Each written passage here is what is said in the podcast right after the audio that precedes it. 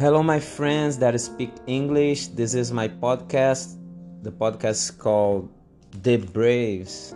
Uh, I was challenged to record my first podcast in English, so I'm doing it. Also, I really believe that I can bless you, and I have friends all around the world, and I really hope that the Lord uh, will spoke through this podcast into your life. Amen. So as usually I start my podcast praying and I will do it. Lord, thank you for this time. Thank you because you will speak in this podcast not what I prepared, not what I will say, but through your spirit. So we give you all the honor, all the glory, and we give you all the control of this podcast. Everybody that is listening will be touched by your spirit, not by my words or, or by something that I can offer. So thank you, Lord. In Jesus' name, amen. I will ask you to open your Bible in the book of James, chapter 1. I will read verse 2 to verse 8. Maybe I can read more during the podcast, but let's start with that. Okay? James 1 verse 2. James chapter 1 verse 2 is talking about trials and temptations and it says, Consider it pure joy, my brothers and sisters, whenever you face trials of many kinds, because you know that the testing of your faith produces perseverance. Let perseverance finish its work, so that you may be mature and complete, not lacking anything. If any of you lacks wisdom, you should ask God, who gives generously to all without finding fault, and it will be given to you.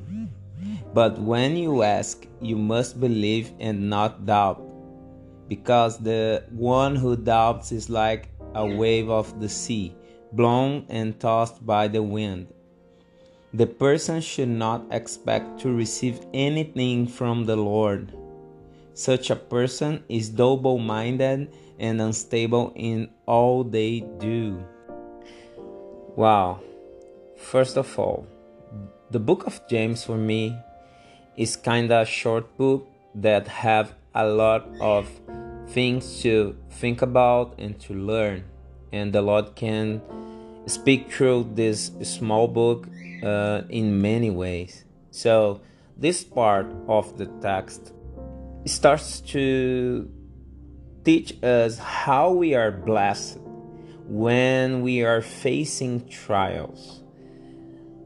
Uh, I can say that in the past, and now I'm learning, but in the past, I was used to think about the trials that I was facing was because I was doing something wrong. I put on my mind uh, because of my re- religiosity that if I do everything right, I will have success on my life. And maybe this can happen, but success to me was to have everything that I want uh, working good. And I just uh, was facing my own God not the Lord, like my own God that I created. I was the God of my life. And I was thinking that everything that I was planning, everything that I was thinking about was the best for me. This is the first problem that made me to face trials as something bad.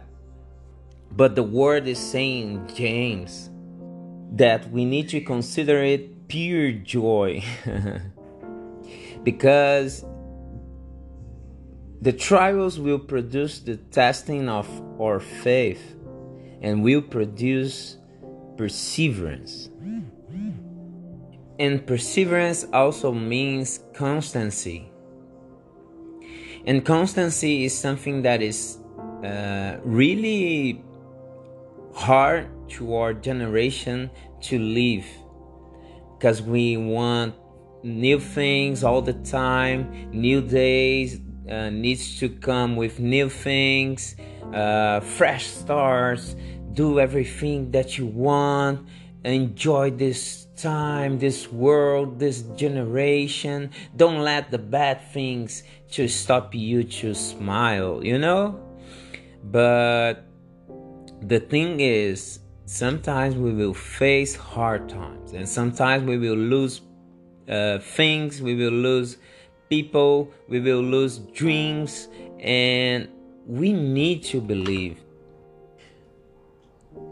In all things, God works for the good of those who love Him. Romans 8. Back into the text of James chapter 1 he starts to talk about perseverance that makes uh, a person mature. And to be mature is to let god to finish his work on the person's life. So i will get mature not when i start to do things in the right way just that. I will be mature when i will uh, uh when i let god finish his work on my own life so I need to surrender my life to Him so I will get mature. And it's not about to work in maturity, work uh, seeking for maturity and spending all my emotional energy, my physical energy, my spiritual energy to get mature. It's about to surrender and let Him finish His work on, on, on our lives.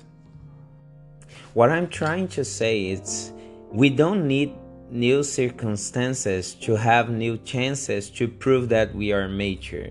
We need uh, wisdom to face the trials and to persevere.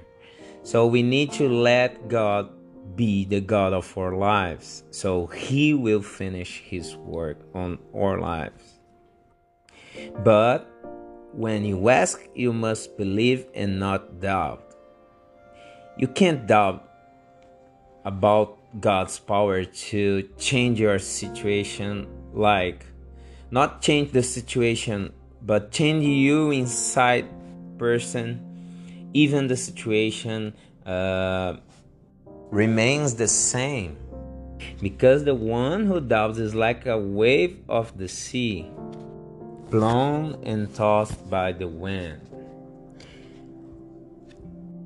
if you look to this uh, test thinking that the you and the wind are the circumstances uh, the circumstances of your life the trials uh, your conquests uh, even the good things can like start to make you to go from one side to another and we need to let the Lord to choose uh, where we are going to.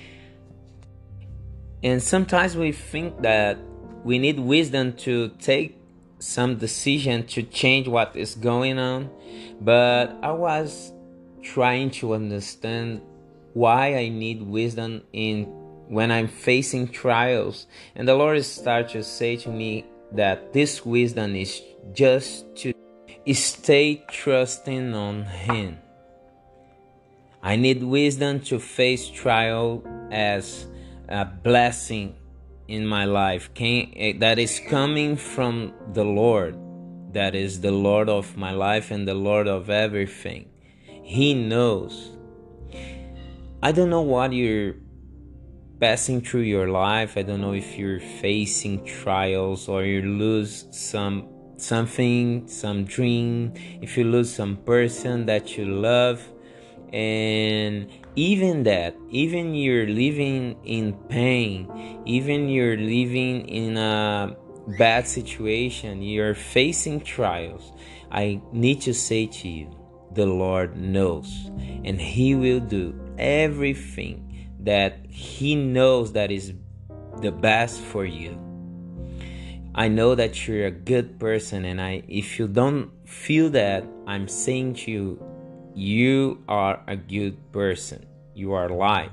If you're a Christian, this uh, test of James is for Christians because he says, My brothers and sisters. So if you're a Christian, this word is for you. You are light. So doesn't matter if you walk if you're walking through darkness. Your main mission is not to uh, win the darkness. Your mission is to be light even you're facing darkness. So sometimes when your light that comes from the lord touch any life any circumstances any uh, trial we can have more light on the world, but it's not your decision because the Lord uses everything for His glory.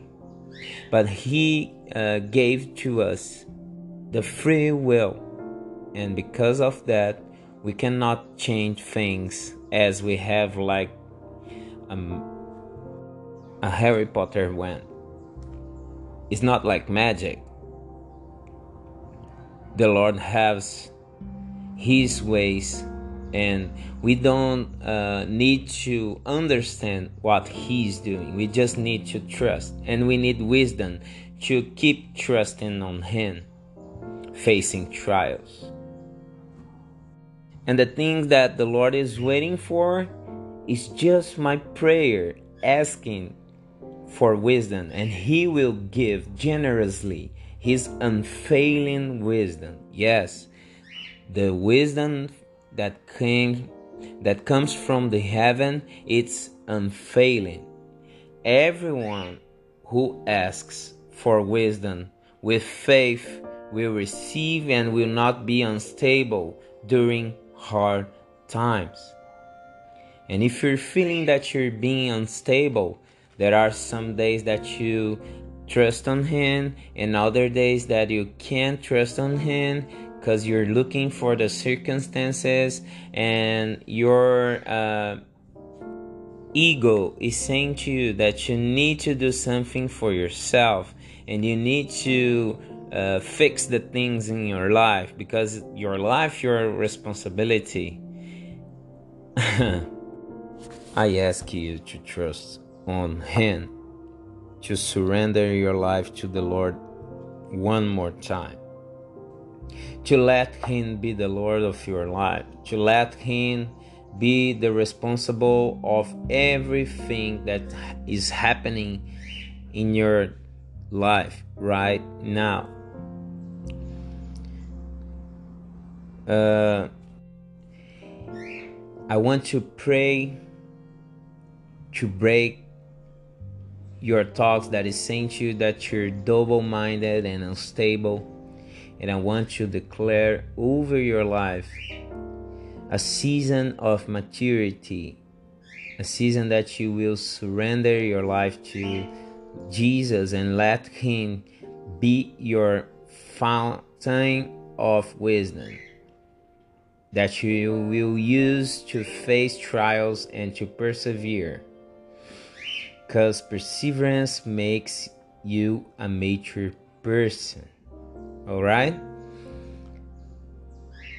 Jesus, I pray right now for the brother or the sister that is listening this podcast asking to your holy spirit to touch this person and fill this person with the hope that came from the heaven and fill this person with joy and peace in everything that you offer to us in your sweet presence, Lord. We don't trust on our own emotions, we trust on your presence, the fruit of your spirit, and we trust on you. We surrender to you everything. If you're listening this prayer, repeat with me. I surrender everything to you, my Lord, and I let you to be the God who will guide my life into maturity. I will stop to try to do everything that I can to fix my own life, and I will let you to fix my life in your ways, because I believe, Lord, that the same Spirit who raised Jesus from the dead is living in me, and I'm your son. And I also believe that in all things God works for the good of those who love Him. And I love you, Jesus. Amen. Thank you to listen my podcast. I hope that the Lord uh, spoke with you through this chapter, my first English podcast. And if you have some doubt, if you have something that you want to discuss, just send me a message. Will be a pleasure to serve you and see you in the next podcast. Bye bye.